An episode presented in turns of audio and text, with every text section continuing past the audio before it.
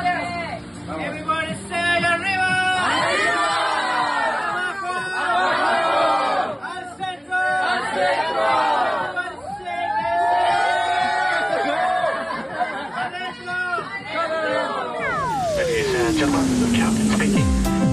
Einfach unterwegs. Der Travel Podcast von und mit Eva Hettecker. Okay, Leute, gleich als Vorwarnung: In dieser Folge geht's um Shots und es geht um Morde. Willkommen in Mexiko. Das habe ich schon lange überlegt. Das Platz wurde weggelandet. Doch, hier in Südamerika total cool. Das war übrigens gerade das Originalklatschen nach unserer Landung in Cancun. Ja, da klatscht man noch im Flieger. Und was ich auch gelernt habe, man bekreuzigt sich mindestens 20 Mal, wenn es Turbulenzen gibt. Von Cancun, das übrigens der Ballermann der AmerikanerInnen ist, und da will man wirklich nicht sein, sind wir äh, deswegen Volet zur Fähre und auf die Isla Mujeres gefahren. Eigentlich wollte ich euch jetzt an dieser Stelle voll die Boat-Trip-Vibes geben, ähm, aber für gescheite Aufnahmen war es dann doch ein bisschen zu windig. Äh, vorweg, wer von euch schon einmal auf der Isla Mujeres war, ja, so schaut's da leider nimmer aus. Ich bin vor drei Jahren das letzte Mal dort gewesen und muss sagen, die Pandemie hat leider alles verändert. Es hat einmal so einen kleinen, sehr coolen Nationalpark gegeben. Ja, den gibt's jetzt nicht mehr. Der ist jetzt nämlich ein Wasserfunpark. Und nahezu jeder freie Fleck ist jetzt zugebaut und da steht ein Hotel drauf. Mega schade. Aber naja, bevor ich jetzt hier die Moralapostelin spiele, äh, wir haben auch in einem dieser neuen Beachclubs gewohnt, nämlich dem Nomads Beach Hostel auf der Isla Mujeres. Und da haben wir dann zwei Tage lang in großer Runde so richtig Party gemacht. Everybody got a shot? Okay. Everybody say arriba! Arriba!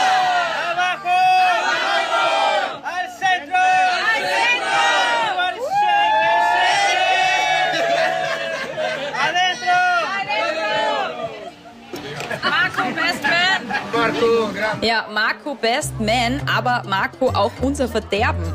Der war nämlich der Barchef von der Poolbar in dem Beach Club und der hat uns irgendwie von Anfang an gleich cool gefunden. Ich meine, wir haben sowieso schon mal automatisch einen Sympathiebonus gehabt, indem wir aus Europa waren und keine AmerikanerInnen. Aber trotzdem, also es hat irgendwie sofort gewiped. Und falls ihr mal zufällig dort vorbeikommt, liebe Grüße an den Marco, trinkt einen Iguana-Blatt für uns. Das ist sein Signature-Shot und mit dem hat er uns und man muss sagen auch sich selber die Tage richtig fett abgefüllt. Auf der Isla Mujeres haben wir dann über Empfehlungen das beste Lokal überhaupt gefunden. Es heißt Limon und wir haben natürlich nicht spontan einen Tisch dort gekriegt. Aber der Chef himself, der Sergio, der ist ziemlich cool. Der hat uns dann ähm, eine Reservierung für den nächsten Abend freigeschaufelt. 8 o'clock mañana es perfecto. Sí, ok. Y um, ¿puede, pagar. ¿puede pagar con la tarjeta aquí o solo efectivo? Solo efectivo. Ok, perfecto. So, 8 o'clock will be fine? Ajá. 8 o'clock. It will be 9, you say? Ah, ya, 9 um, por Eva. Eva. Sí. Muchas gracias. Hasta mañana. Ja, und was soll ich euch sagen? Es hat sich komplett ausgezahlt. Let me recommend you this, Yes. okay? Aha. Appetizers, my appetizers are big enough to share two or three people, okay? Uh, the mussels, that will be good for two people. The mussels. Ah, geil. Uh, the mussels are 13. das nehmen wir mal fix. Wir haben dann einmal die ganze Karte rauf und runter bestellt und alles in die Mitte vom Tisch gegeben und alles geshared. Ja, äh, ¿cuántos, ¿Cuántos tacos? This is three tacos, but cut in half with a little bit of guacamole and a pico de gallo. Mag wer mit essen? Ja. ja. Wenn man so zwei, drei Sachen bestellen als Vorspeise. Das Limon verlinke ich euch übrigens, so wie alle meine Empfehlungen, unbezahlte Werbung sage ich dazu, in den Show Notes. Was möchtest du haben, Pony? Deinen Teller für diese Nudeln. Please enjoy, enjoy. Thank you. Gracias. Thank you, thank you. Oh, ist der coolste Dude ever. Ja, voll.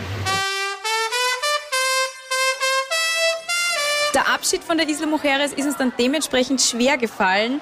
Okay, also sagen wir sie ehrlich, vor allem der Abschied vom Barchef Marco. Aber wir können sagen, dem Marco ist es mindestens so schwer gefallen wie uns. Thank you for coming here. Thank you. You have to see it through. Don't forget to come back here.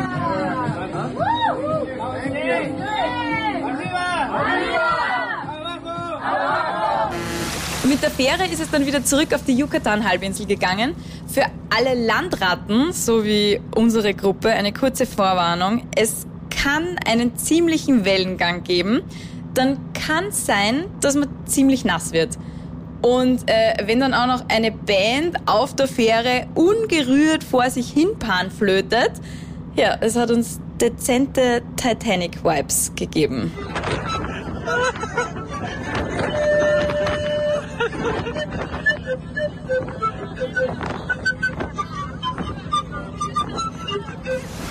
Von Cancun aus sind wir dann mit Mietautos nach Tulum runtergefahren. Ähm, auch Tulum, wer es kennt, hat die Pandemie sehr verändert. Weil Mexiko ja die Grenzen immer offen gehabt hat, hat der Tourismus dort einen derartigen Schub gekriegt, dass sie ähm, mittlerweile leider große Teile vom Dschungel abholzen und dort einfach Apartments und äh, Villen hinstellen. Also wenn ihr mich fragt, okay, niemand fragt mich, aber ich sag's euch trotzdem, wenn ihr nicht unbedingt sehr viel Geld für Beachpartys ausgeben wollt, würde Tulum leider mittlerweile auslassen und gleich nach Bacalar weiterfahren. Bacalar ist ein kleiner Ort an einer Süßwasserlagune und ist noch recht ursprünglich, aber natürlich zieht der Tourismus mittlerweile dort auch schon sehr an. Ähm, die Lagune heißt Laguna de los Siete Colores, weil äh, das Wasser, wenn die Sonne drauf scheint, mindestens in sieben Farben leuchtet. Also in allen Blau- und Türkistönen. Das ist richtig magisch. An der Lagune selber kommt man sich vor wie am Meer. Mit Wellen und allem Pipapo, was dazugehört. Wir haben in Hütten direkt am Wasser geschlafen. Ähm, dort sind wir hingekommen über eine Straße. Also die hat den Namen Straße ehrlicherweise nicht einmal verdient. Äh, eigentlich war es mehr eine Buckelpiste. Da hätte man eher ein SUV oder vielleicht noch besser, keine Ahnung, einen Traktor gebraucht. naja, irgendwann äh, waren wir im Schritttempo dann einmal bei der Unterkunft und haben einen Batschen gehabt. Das heißt, wir haben zuerst einmal dort Reifen gewechselt. Wahnsinn. Ja, und wenn ich sage wir, dann meine ich, drei Freiwillige aus unserer Gruppe haben Reifen gewechselt. Der Rest hat zugeschaut, blöd geredet und Insta-Stories davon gemacht. Dreimal dürft raten, zu welcher Gruppe ich gehört habe. Alter Jungs, ihr habt jetzt wirklich in dieser Geschwindigkeit den Reifen gewechselt. Das ist unfassbar. Das ist, wenn einer daneben steht und der verdreht wird alles schnell. Reserverad nochmal Oh, wow. versuchen. 20 Minuten Fußweg von unseren Hütten war dann das nächste Restaurant. Also Spoiler, wir waren die einzigen Gäste dort. Ähm, und der Weg dahin war schon ein echtes Abenteuer. Wir sind die Buckelpiste entlang gegangen, ohne Beleuchtung, ohne nichts. Links und rechts waren nur vereinzelt Häuser, es waren sehr viele Hunde unterwegs und auf einmal über uns in den Bäumen wilde Spider-Monkeys.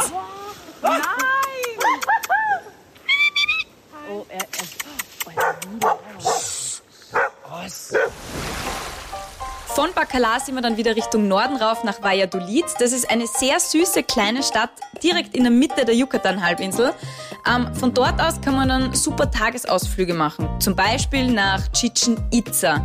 Chichen Itza, das ist diese äh, Maya-Ausgrabungsstätte mit der ganz berühmten Pyramide, der Kukulkan-Pyramide. Ähm, Chichen Itza ist auch eins der neuen sieben Weltwunder und dementsprechend touristisch ist es dort. Also ich war vor Jahren schon mal dort und äh, echt ein bisschen geschockt, was da abgeht. Ich bin mir ein bisschen vorkommen wie am Bazar. Jeder will irgendwas an dir verdienen. Eh klar.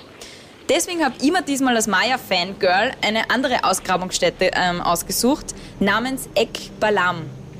Das ist äh, die einzige Maya-Ruinenstadt, wo man noch auf die Pyramiden raufgehen darf. Und wer weiß, wie lange noch. Deswegen sind wir ganz früh mit dem Taxi hin und waren die einzigen Touristen dort über mehrere Stunden. Rundherum waren nur Ruinen, der Dschungel und Vögel. Hört's einmal. In Ekbalam gibt es übrigens auch eine riesige Pyramide und von dort oben hat man einen Blick über den Dschungel und literally die ganze Yucatan-Halbinsel. Es war richtig magisch. Der Weg runter von der Pyramide war dann weniger magisch. Da gibt es nämlich weder Handrails äh, noch sonst irgendwelche Sicherungen. Es geht einfach über riesige, unebene Stufen steil nach unten. Fun Fact, bis zu dem Ausflug habe ich mir übrigens gedacht, ich bin schwindelfrei. Bin ich nicht. Wenn ihr auf der Yucatan-Halbinsel seid, unbedingt einmal in einer Cenote baden gehen. Cenotes sind äh, Höhlen mit Süßwasserseen. Äh, einige von diesen Höhlen sind auch schon eingestürzt. Das heißt, man hat sogar Tageslicht da drinnen und die Wände sind dann äh, mit Pflanzen bewachsen und ja, es ist ein richtiges Erlebnis.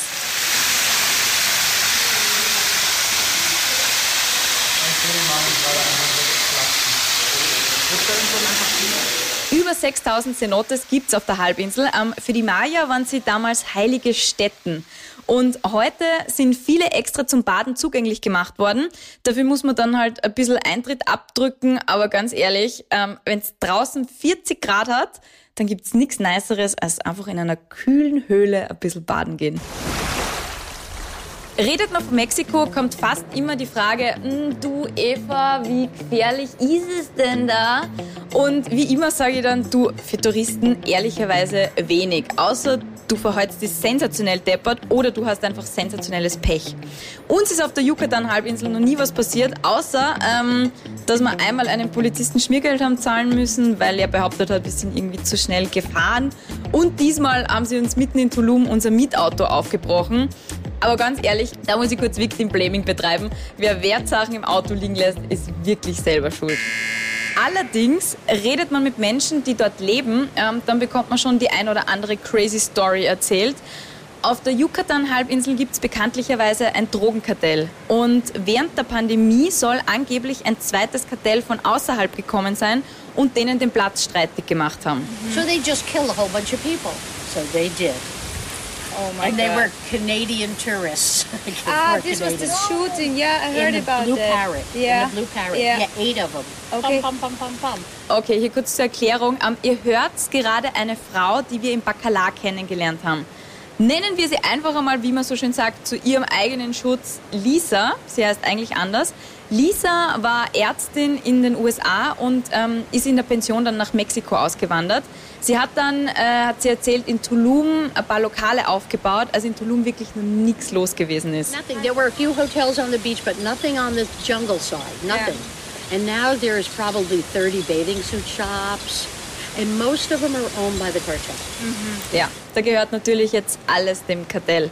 Äh, Montag ist übrigens Zahltag, no joke. Da fahren dann dicke Kutschen durch die Straßen und holen sich in den Lokalen und Geschäften das Schutzgeld ab. Should I tell you horror stories or no? Do you Yes, yes, yes, yes. You want horror stories? really? Yeah. Because I don't know whether I'm doing the You right wanna here. here your is- Lisa hat uns dann echt äh, Orge-Stories erzählt über das Kartell, das dann irgendwie die Lokale von ihr und von ein paar Bekannten haben wollte. What they do is if somebody has a little business like we did, they go and they say, I'll tell you what, we'll take over your business for you. Anscheinend ist sie vom Kartell sogar einmal entführt worden, damit sie checkt, dass es jetzt wirklich ernst ist. Ähm, verkauft bzw. hergegeben hat sie ihre Lokale aber erst, als das Kartell dann angefangen hat, rund um sie Leute wirklich zu ermorden. And one of them they actually killed in my bathroom.